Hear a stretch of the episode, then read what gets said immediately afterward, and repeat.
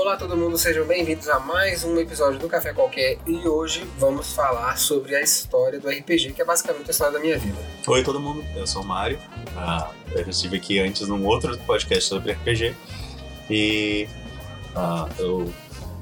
Droga. eu sou muito ruim com isso. O Mário é uma pessoa tímida, gente. Vai lá, eu, vai o Victor primeiro, depois eu penso o que, que eu digo. Vai, Vitor. Oi, gente, eu sou o Vitor, bardo extraordinário, e a função de qualquer bardo é contar histórias. Estou aqui para contar a história do RPG, com a ajuda dos nossos amigos. Ninguém vai querer mais falar, acabou. Oi gente, eu sou o Mário, eu estou aqui. que mancado, velho. Eu queria só comentar aqui que a história do RPG não é a minha história, né? É porque a minha vida, desde que eu me lembro por gente, girou muito em torno do RPG. Eu concordo plenamente, a minha situação não é muito diferente. Na verdade, eu até mandei lá no grupo, né, naquele grupo que a gente tem do RPG no WhatsApp, que eu se- sempre gostei de fantasia medieval e com 8, 9 anos eu comecei a jogar RPG medieval com o Diego e alguns outros amigos. Então, os dois sempre andaram muito de mãos dadas e meio que se misturam. Então, sim, minha vida tá muito ligada com RPG. É uma coisa que eu simplesmente não consigo largar não. Interessante isso, né? Porque eu também jogo desde os meus 7. Eu jogo desde os meus 9 anos. Ah, mas eu devo dizer que eu já sabia de RPG antes, porque o meu irmão jogava. E eu queria jogar mais porque o meu irmão jogava do que por qualquer outro motivo, sabe? Eu queria poder jogar com ele. Mas assim, tinha um problema, o meu irmão tem 11 anos a mais que eu.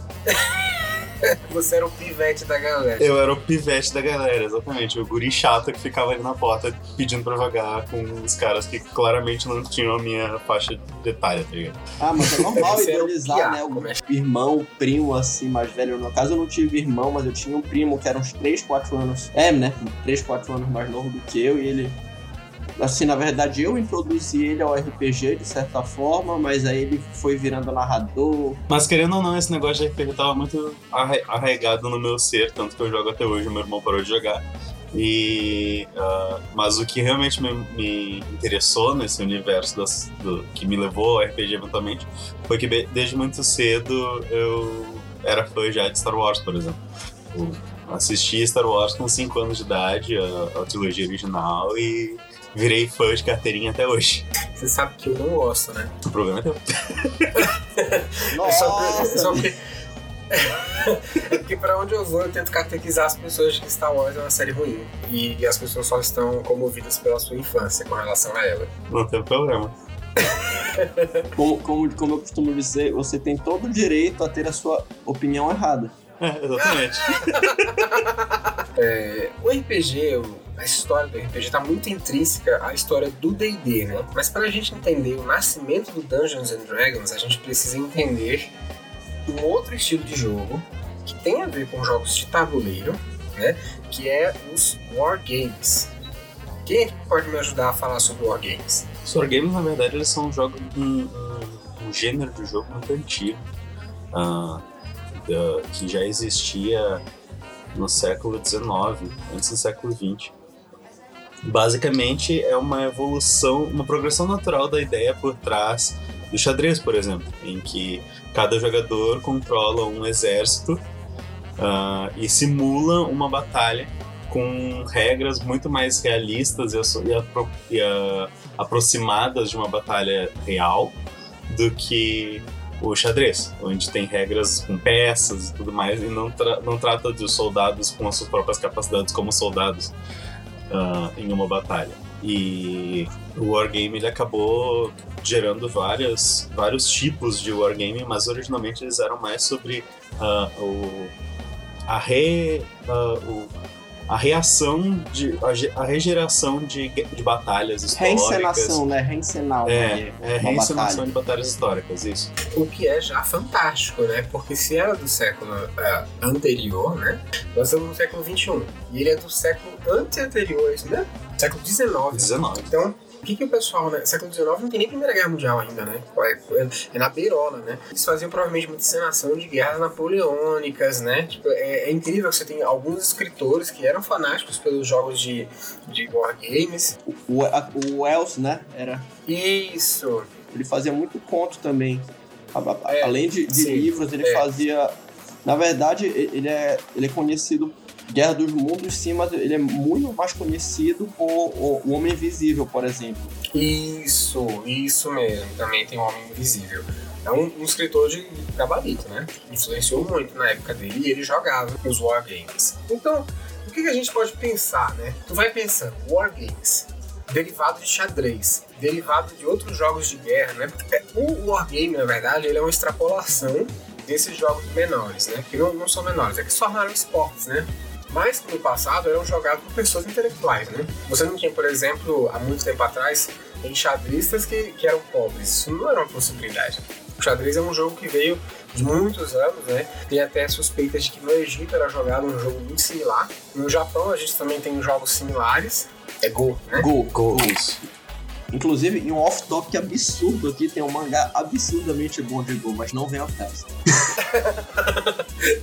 Depois tu dá a dica aí. E você vê que é, eram jogos que não era qualquer um que jogava. O pessoal que jogava era o pessoal da elite, né? Então, depois você tem essa, essas extrapolações, são os mini-jogos, né? Que são esses pequenos jogos que foram concentrados nesse que é mais famoso, que é o Little Wars, né? É, o Little Wars é basicamente uma versão, acho que um pouco mais moderna, né? Um pouco mais próximo do nosso século anterior. É assim, no século XIX a gente teve, tipo, no final dele, acho que é o Little Wars. Que inclusive é do Wells, né? É do Wells, é do, do, do mesmo autor que, que a gente estava falando antes. Sim. E o, o Little Wars foi um jogo que chamou a atenção de um dos homens responsáveis pela evolução do RPG, que é o Gary Gygax. Homão da porra, viu?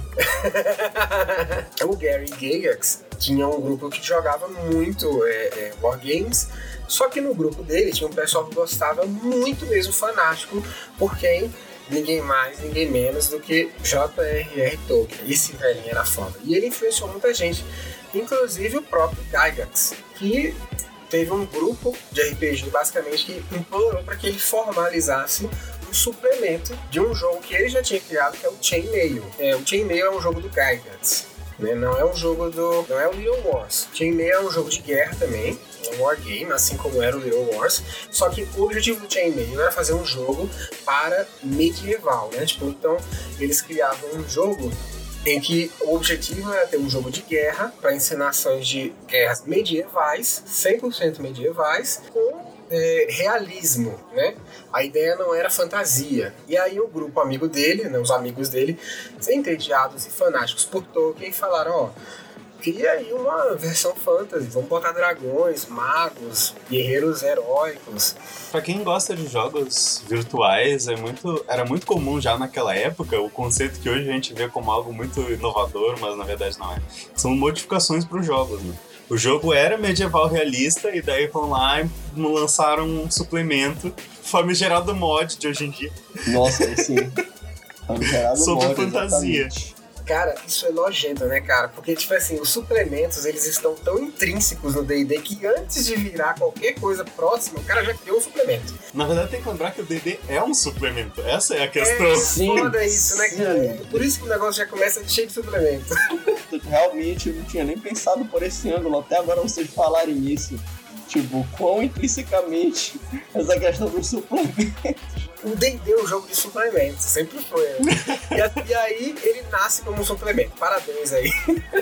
aí o Gygax, esse fanático por guerras medievais, falou assim, não, vamos fazer uma versão fantasy. E criou o Chainmail Fantasy.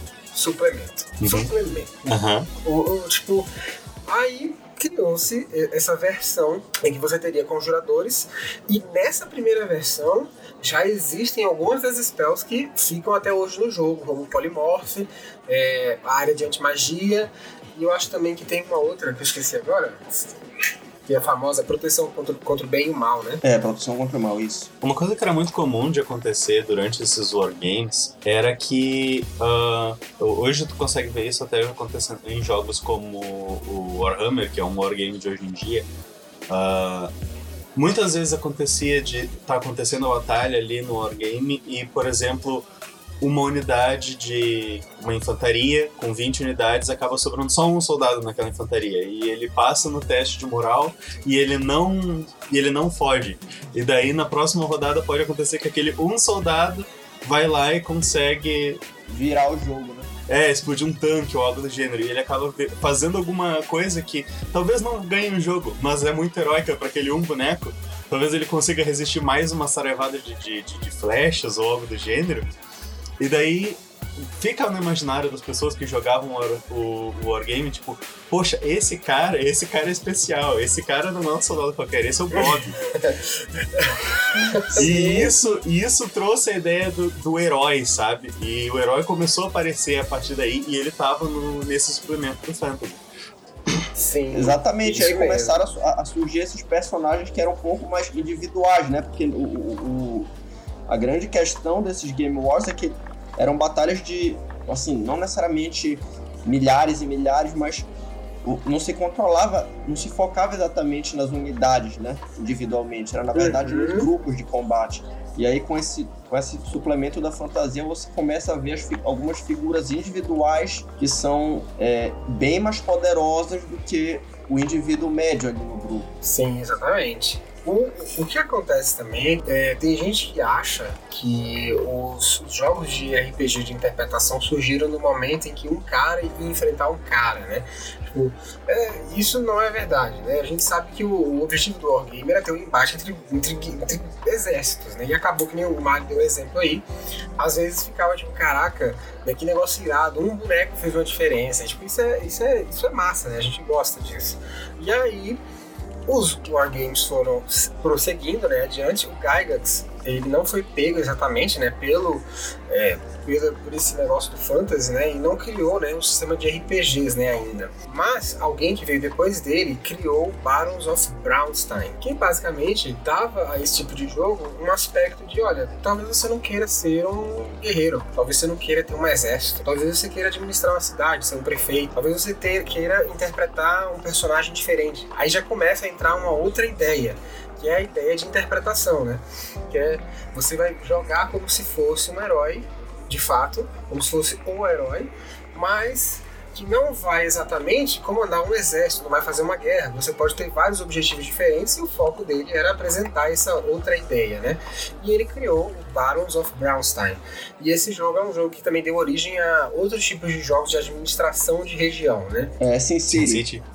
Sin City. Isso, é, que deu origem a essa é, uma variante, né? De você poder, assim, imaginar como que seria a construção de uma cidade, é, comandar ela até um outro ponto. Enfim, a gente tem, né... Essa vibe dos jogos de administração administração, que hoje em dia são os tycoons, né? Isso, exatamente. Uma, o, o, agora que tu falou uma coisa interessante, que é, trouxe, sim, de fato, o fator da interpretação. E, e até então a gente falou de jogos, e da história dos jogos até chegar no RPG, mas a interpretação tem uma outra história. Ela vem de muito tempo atrás, e a interpretação por entretenimento, especificamente, é uma coisa que uh, é praticado uh, há milênios. Milênios, uh, existe... Grécia antes, Grécia, Egito, a questão do teatro, né, ali, tipo. Uhum.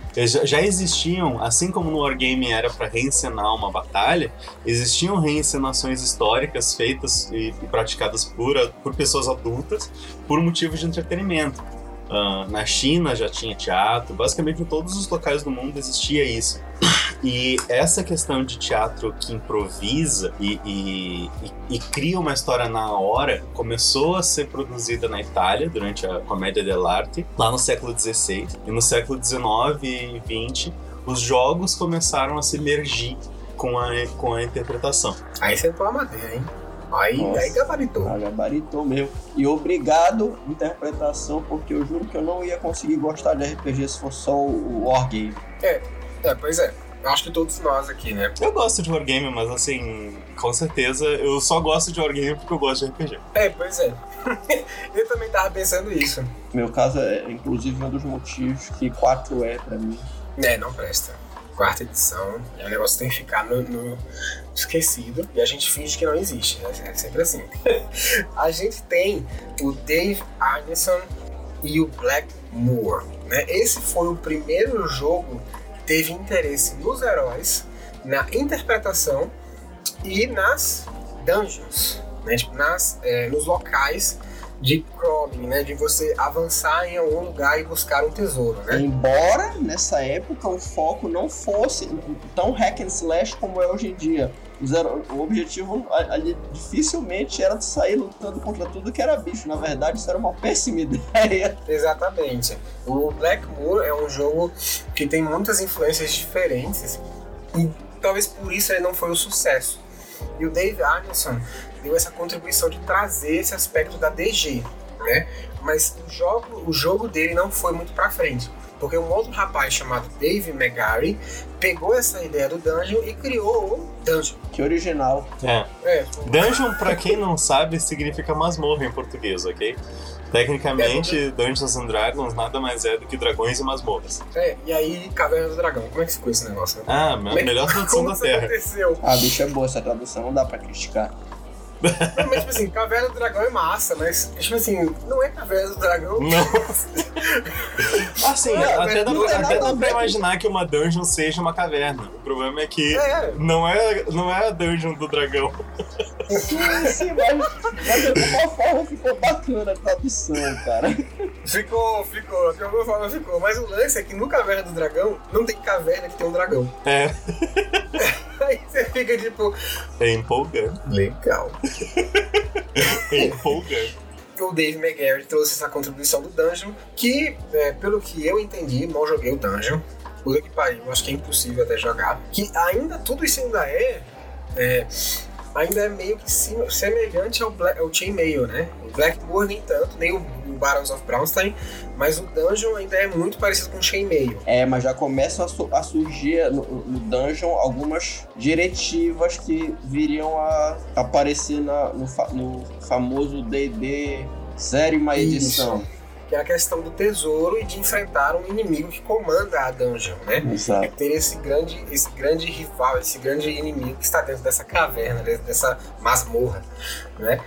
E aí a gente começa, a, o, o Gygax volta à ação, se reúne com um, o Dave McGarry e começa a imaginar uma outra coisa, trazer um elemento, colocar um elemento de fantasia, colocar tudo dentro do chainmail, e aí eles trazem a primeira edição, que por muita gente é considerada a edição zero, de Dungeons and Dragons, que é a caixa branca, que na verdade é um suplemento de Exatamente, é um suplemento, inclusive, precisa, tipo, tinha espaço na caixa para guardar o livro do Chainmail. Exatamente, o cara fez, então isso é o marketing, né? O cara fez assim, não, sabe uma coisa? Vamos ver, faz essa caixa aí cabe os livros nesse, nessa centimetragem aqui. Precisa de mais? Precisa. Por quê? Pra colocar o time meu aí junto. Porque as regras básicas. Sim. Você compra o jogo não é o jogo. Você tem que ter as regras outras, né?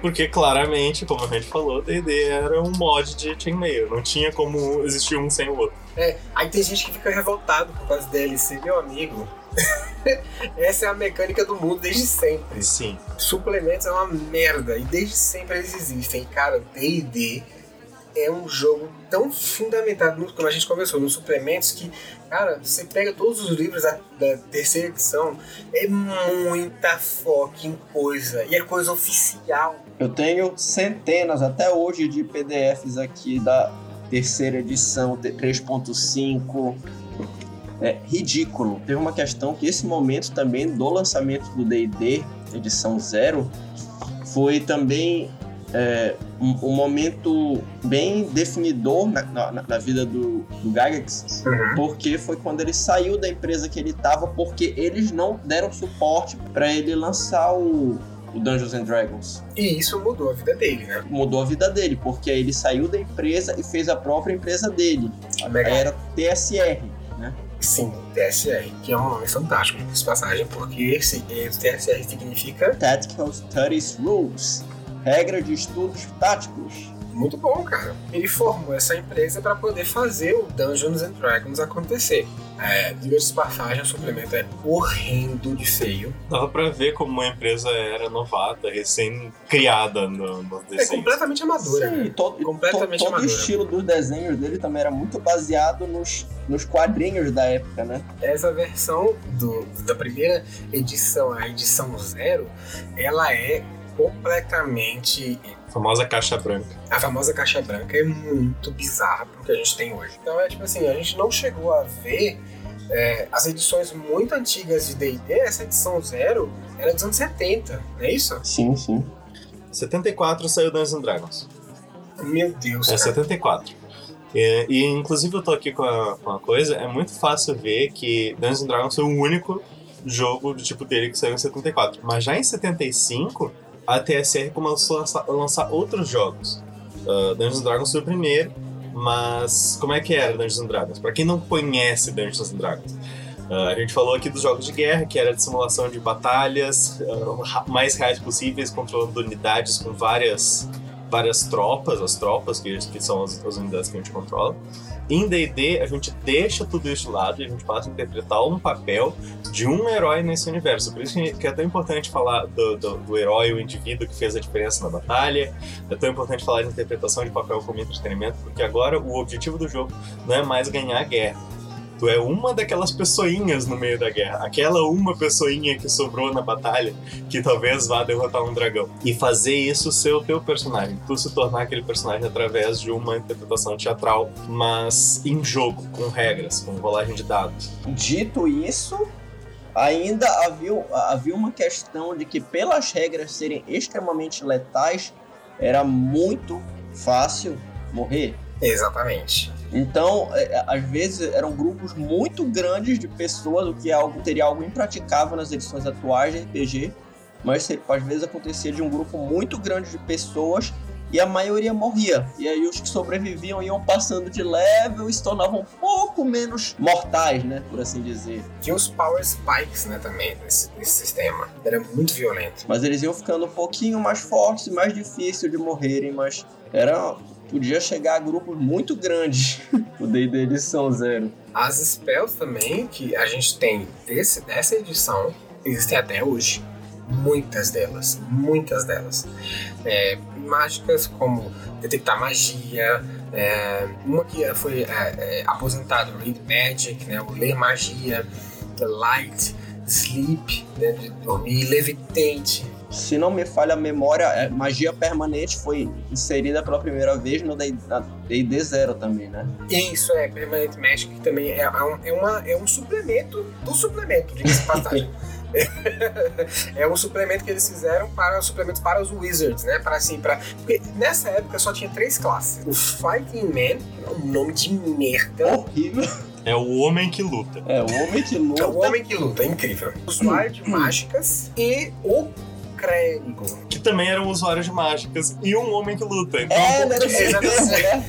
É É, termo. o, o, É, o, o meio o termo. clérigo foi o primeiro, o primeiro, eu eu brinco, foi o primeiro bardo da história, o Jack of all trades, master of none.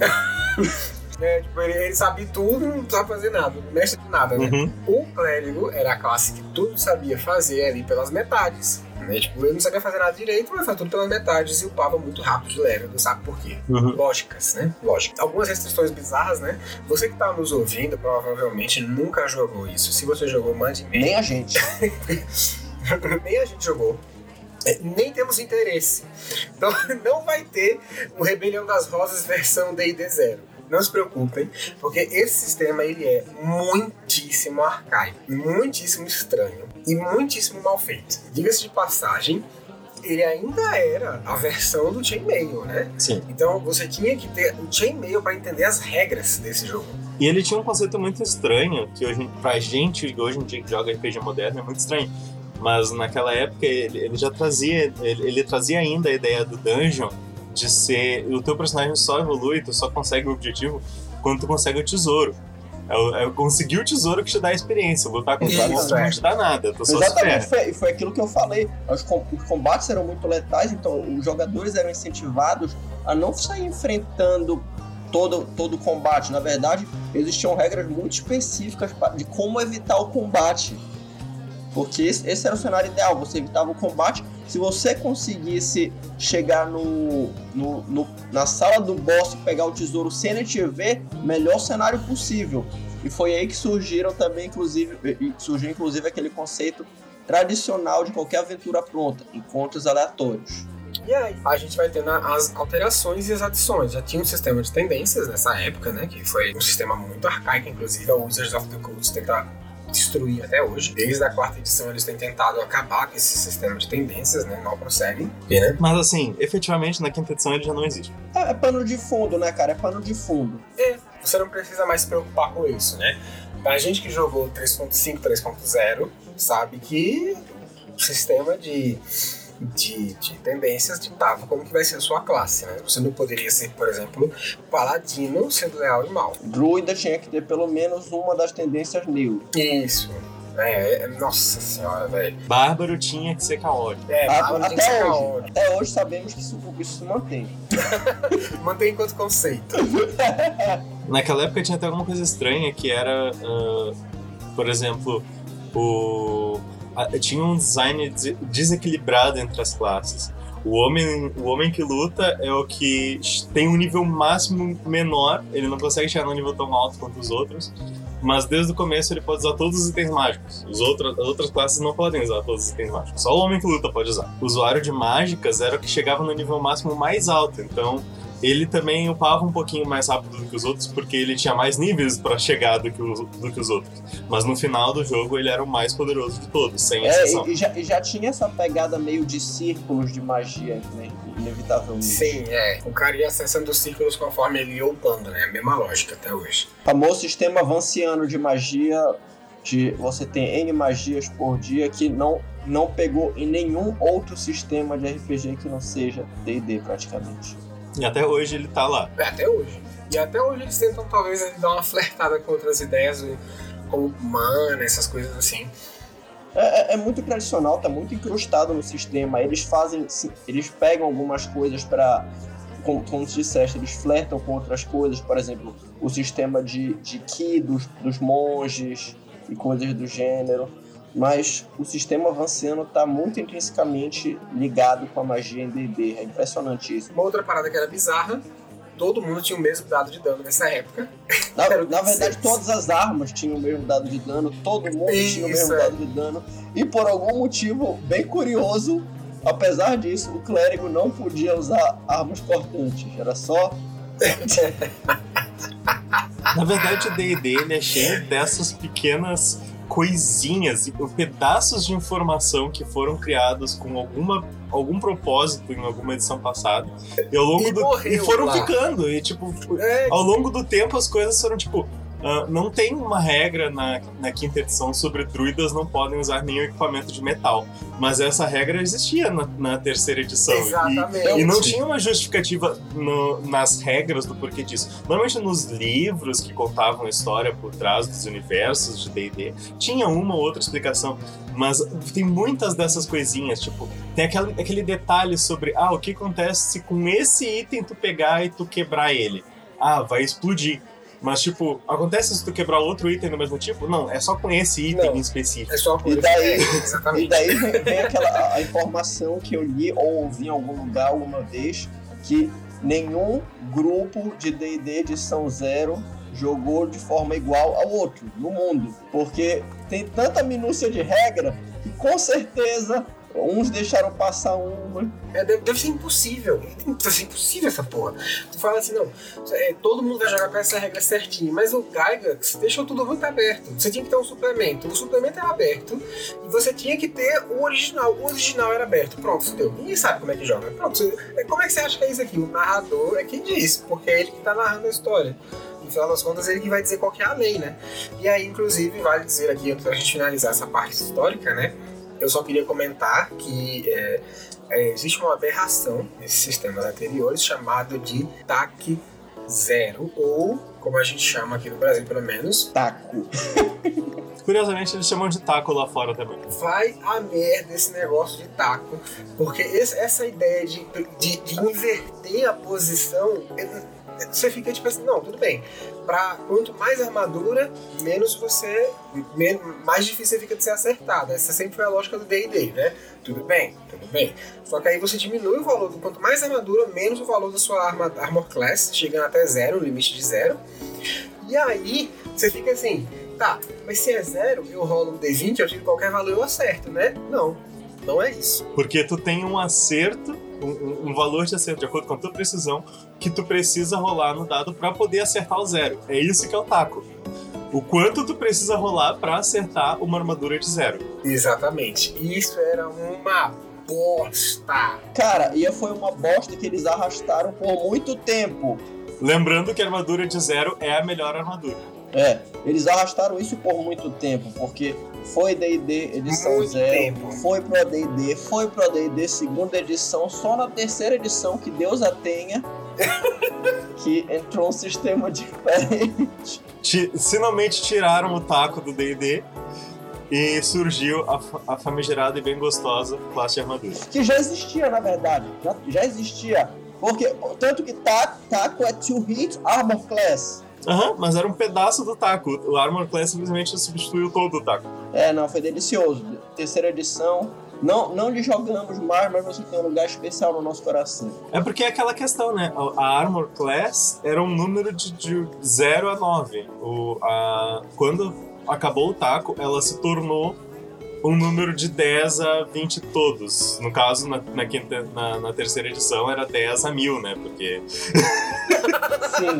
em especial se você utilizar o nível de, de níveis épicos. Porque o AD&D, ele fecha aqui, né? A gente jogou AD&D? Eu joguei AD&D.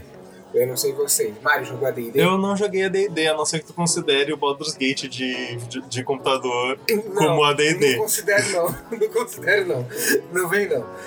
O AD&D é muito diferente porque ele é um jogo estressante. Baldur's Gate você não precisa se preocupar, você só clica. Uhum. Tic, tic, tic, tic. Ok. O AD&D é um jogo estressante. É estressante. Aí tem o o AD&D entraram algumas coisas novas, né? Que foi toda a questão de testes para os atributos, que já começou a dar uma liga aí do que viriam a ser as perícias. Que, porque o sistema de perícias era um pouco. Existia um sistema de perícia na, na, na, na- edição. Na, na edição zero, mas era bem diferente do que a gente tem hoje. Uhum. E aí o, o AD&D ele não tinha perícias. Ele, de repente não tinha perícias. Tinha os testes de resistência, tipo, algo que se assemelha aos testes de resistência que a gente tem hoje, mas eram testes só. Eu, só quero ah, falar uma coisinha antes, porque a gente quer sair disso, de falar da, dessa parte histórica, D&D zero, mas eu não posso deixar passar disso sem falar que os suplementos do suplemento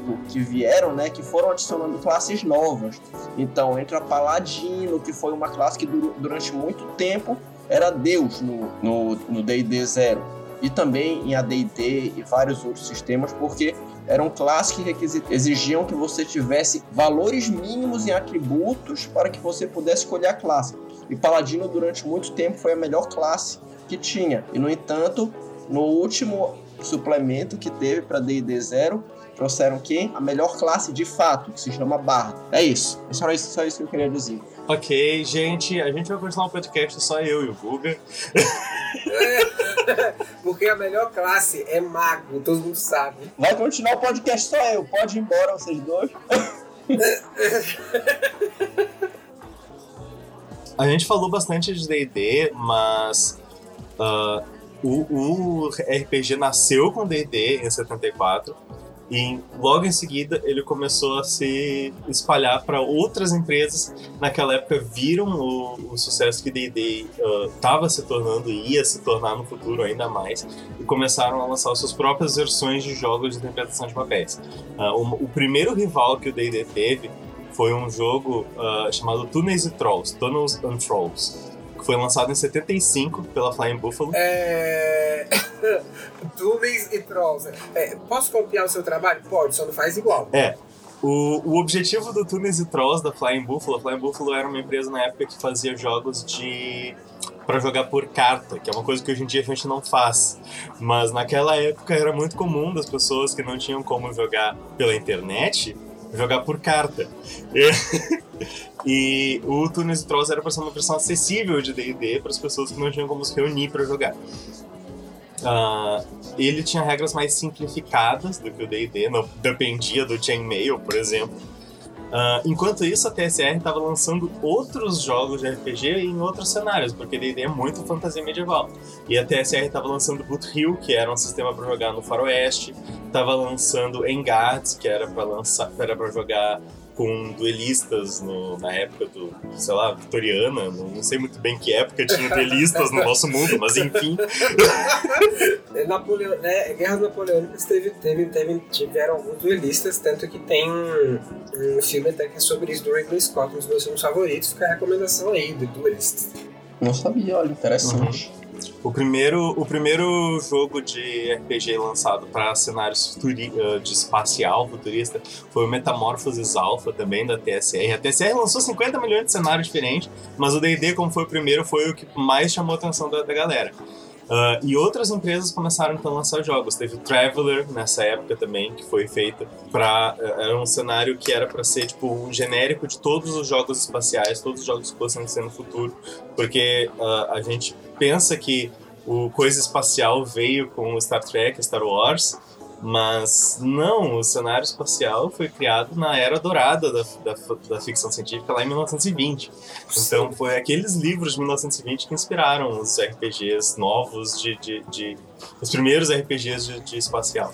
Falaste no Tunnels and Trolls, e aí, curiosamente, tem um, um, nome que para mim não, não é tão importante quanto o Gygax, mas é um, um segundo lugar bem próximo no RPG, na história do RPG, que é o Steve Jackson. Porque ele se baseou no Thanos and Trolls para criar é, alguns jogos. Então, ele criou um, um jogo chamado Ogre, só, só que eram jo joguinhos assim. É um negócio, é um negócio que não era tão focado em fantasia medieval nem nada, mas justamente ele se baseou nesse Thanos and Trolls para criar algumas coisinhas.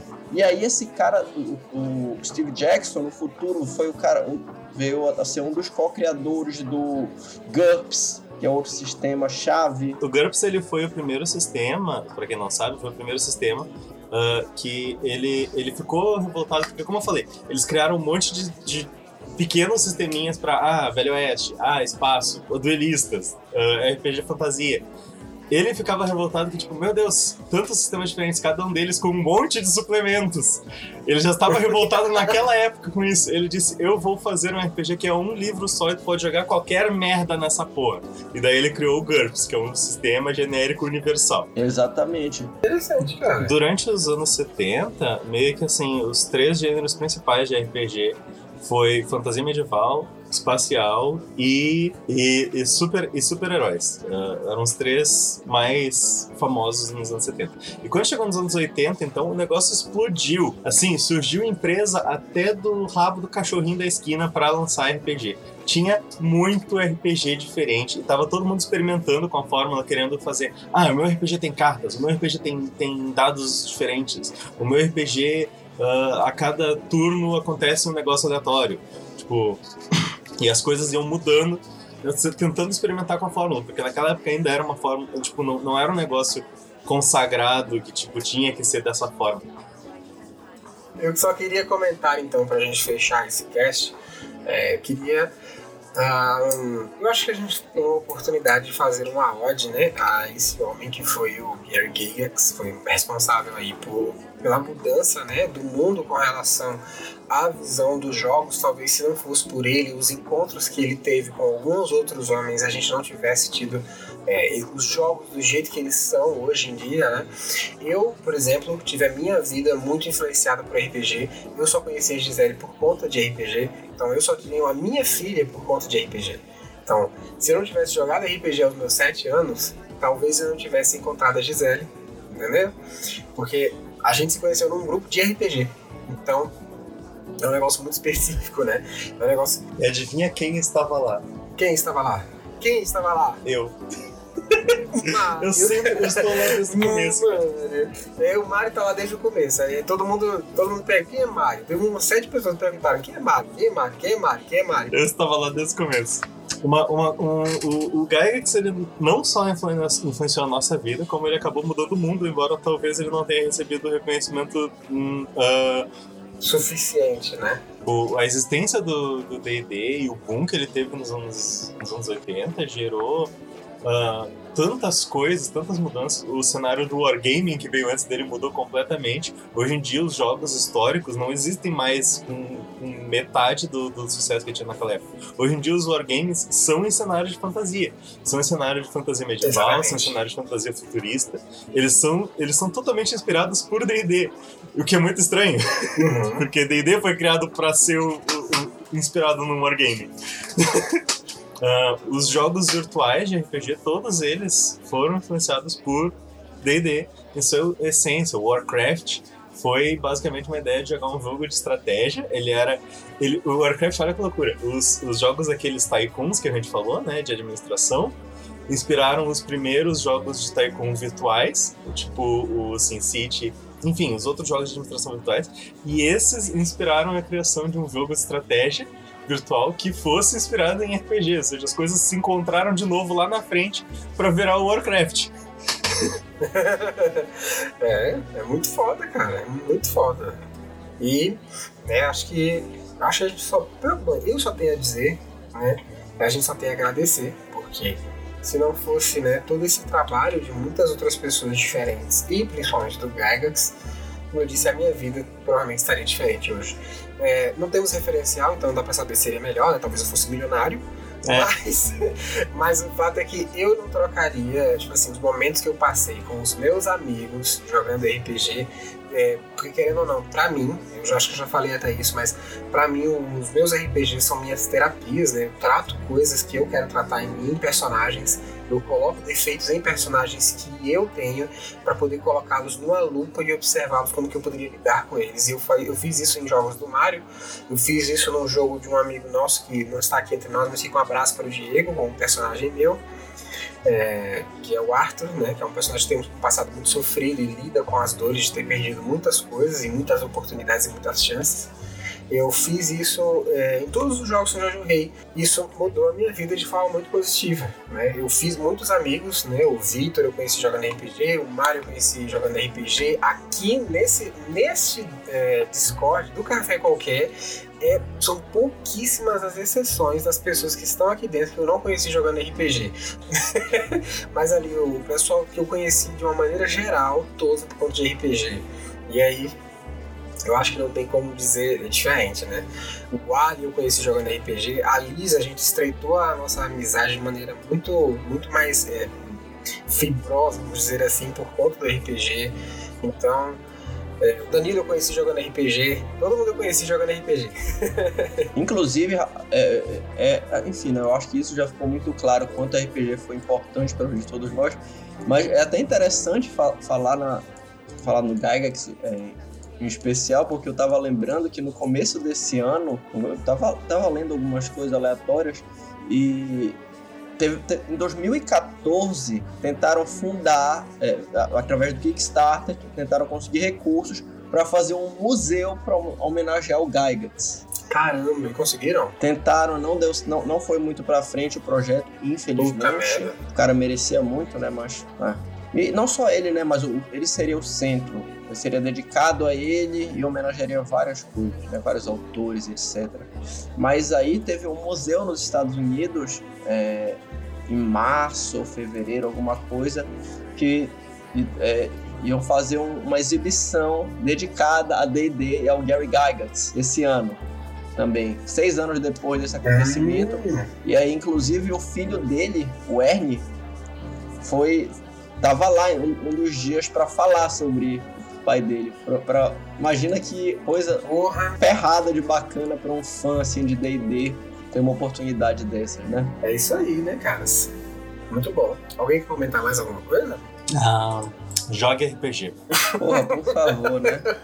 É, o RPG sempre foi, na verdade, ele sempre deveria ter sido de todo mundo, para todo mundo, desde que jogado com respeito e amor e carinho, afinal, você pode criar grandes laços através dele. É isso. Fica um abraço para todo mundo. Abraço, gente. Queria mandar um abraço para todo mundo, em especial, vou mandar aqui um abraço para casa dos meus amigos que até hoje jogam comigo, ouçam isso. Então, Diegão, o Buda, que foi um amigo meu que está em Belém até hoje, mas porra, jogou por décadas comigo. Então, um abraço para esse pessoal, viu? Vocês são, são especiais para mim e temos que agradecer ao RPG por isso, em parte. Exatamente. Mário, quer dar um, agradecimento ou já fechou? Porque você é ah, mesmo. Não, na verdade, eu gostaria de agradecer a minha mãe, meu cachorro, o meu gato, a Xuxa, a minha família. Vai se Vamos fechar essa merda. Tá bom, ok. Acabou, acabou. E é por isso que eu sou a favor da pena da morte. Ai, parei de gravar, hein? Meu Deus do céu. Tá bom.